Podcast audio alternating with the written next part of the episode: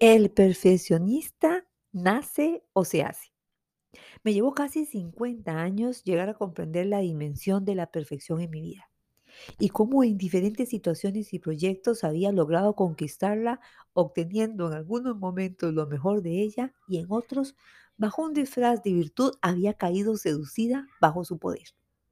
Inicia así el viaje de descubrimiento sobre el perfeccionismo y la poderosa pregunta, ¿es bueno o malo el perfeccionismo?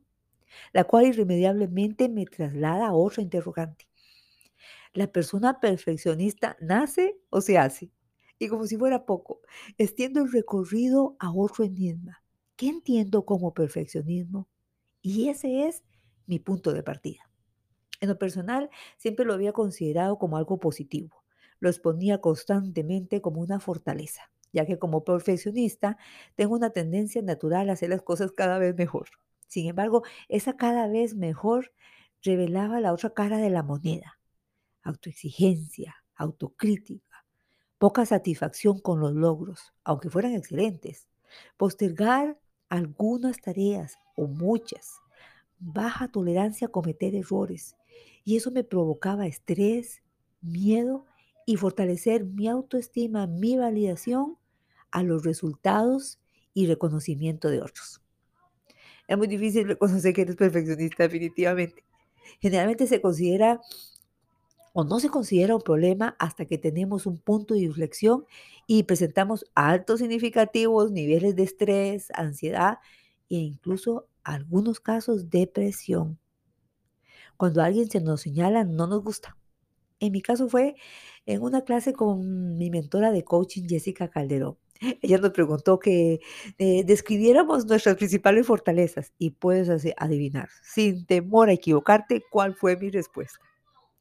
Antes de despertar a mi conciencia sobre los efectos del perfeccionismo, debía presentarme como una persona perfecta ante los demás, con una vida ideal, logrando todas mis metas y nunca mostrarme vulnerable.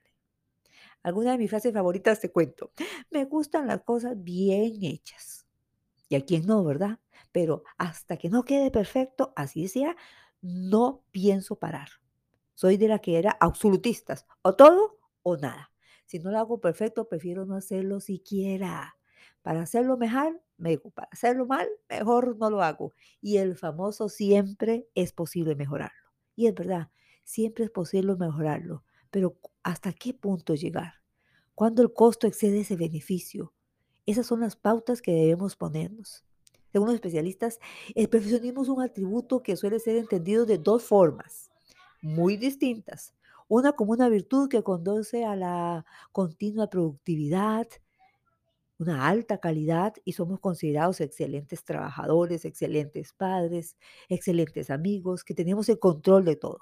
O un defecto que nos arrastra a la frustración y el fracaso cuando no logramos cumplir las expectativas o autoexpectativas que nosotros mismos nos hemos impuesto. La perfección es algo inalcanzable, ya que lo que puede ser perfecto para alguien puede no serlo para otra persona. Ante mi interrogante sobre si es bueno o malo el perfeccionismo, te cuento lo que descubrí. El doctor Manuel Álvarez, especialista en la Sociedad Española de Medicina Psicosomática, hace énfasis en que el perfeccionismo es un asunto de cantidad o es un asunto de magnitud. Describe que el perfeccionismo es como las uñas. Me encantan las uñas largas, pero cuando están en su largo normal son útiles y bonitas. Pero a medida que las uñas están largas o muy cortas, se empieza a visualizar que hay problemas, hay anormalidades. O sea, en otras palabras, el perfeccionismo puede ser bueno o malo, depende de la cantidad. La clave es, como en todo en la vida, el equilibrio. En sus fases positivas, somos altamente productivos, somos analíticos, valientes, responsables, seguros, eh, aprendices y muchos también grides. Pero en su fase negativa, somos lo contrario y mucho más. Se reconoce como el síndrome de perfeccionista, que es como un pensamiento que, que todo suceso, que toda situación tiene que tener una solución perfecta. ¿Esto qué hace? Hace que las personas nos esforcemos por encima de lo que podemos hacer y nunca estemos satisfechas con el resultado. Son muchos, muchos los factores que pueden influir que una persona sea perfeccionista. Según los especialistas, dicen que el ambiente propicio es en el hogar, es en la casa, es en la familia. Puede ser causas como el reconocimiento y el elogio, el excesivo autoritarismo de nosotros, autoritarismo de nosotros los padres, también o los padres que nosotros tuvimos o nuestros abuelos o alguna figura de autoridad, puede ser un mentor, puede ser un profesor, puede ser un maestro. También queremos imitar a padres o hermanos perfectos.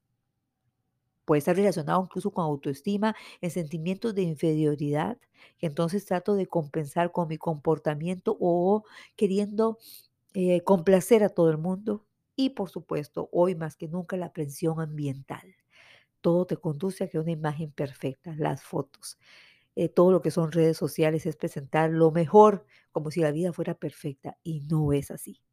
Estas frases que te hablaba al inicio, como haz lo mejor, sé que se puede esperar mucho más de ti, no te conformes con ser mediocre, nos decían nuestros padres, no con mala intención, no con mala intención, y a muchos niños, jóvenes, niñas les ha servido para bien. Pero hay otros casos que depende de la personalidad de nuestros hijos o la personalidad de nosotros mismos, nos asfixia, nos pone una camisa de fuerza que no podemos cumplir. Entonces empezamos a ganar nuestra valía y reconocimiento con base a logros. La situación es clara. Los padres perfeccionistas o las personas se caracterizan por haber tenido una educación autoexigente en lo que a logros se refiere. Además, es muy fuerte la atadura que conlleva al fracaso, a lo desconocido, a equivocarnos, a tomar una decisión incorrecta.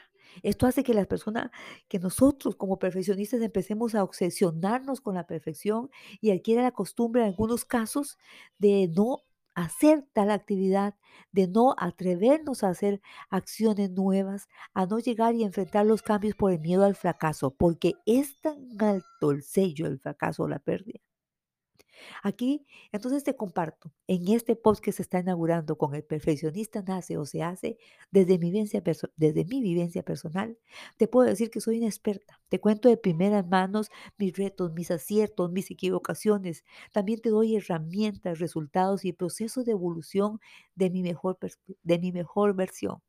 Como esa perfeccionista en recuperación, un día a la vez. Te cuento, acabo de escribir un libro con el mismo tema y si yo esperara la perfección, nunca acabaría mi libro. Te invito a conectarnos con nosotros en esta serie de podcast que estaremos compartiendo contigo entrevistas, tips, herramientas, compartiendo desde el corazón para que aprendas a ser esa persona auténtica, inolvidable, para que pierdas el temor de ser tú. Te esperamos.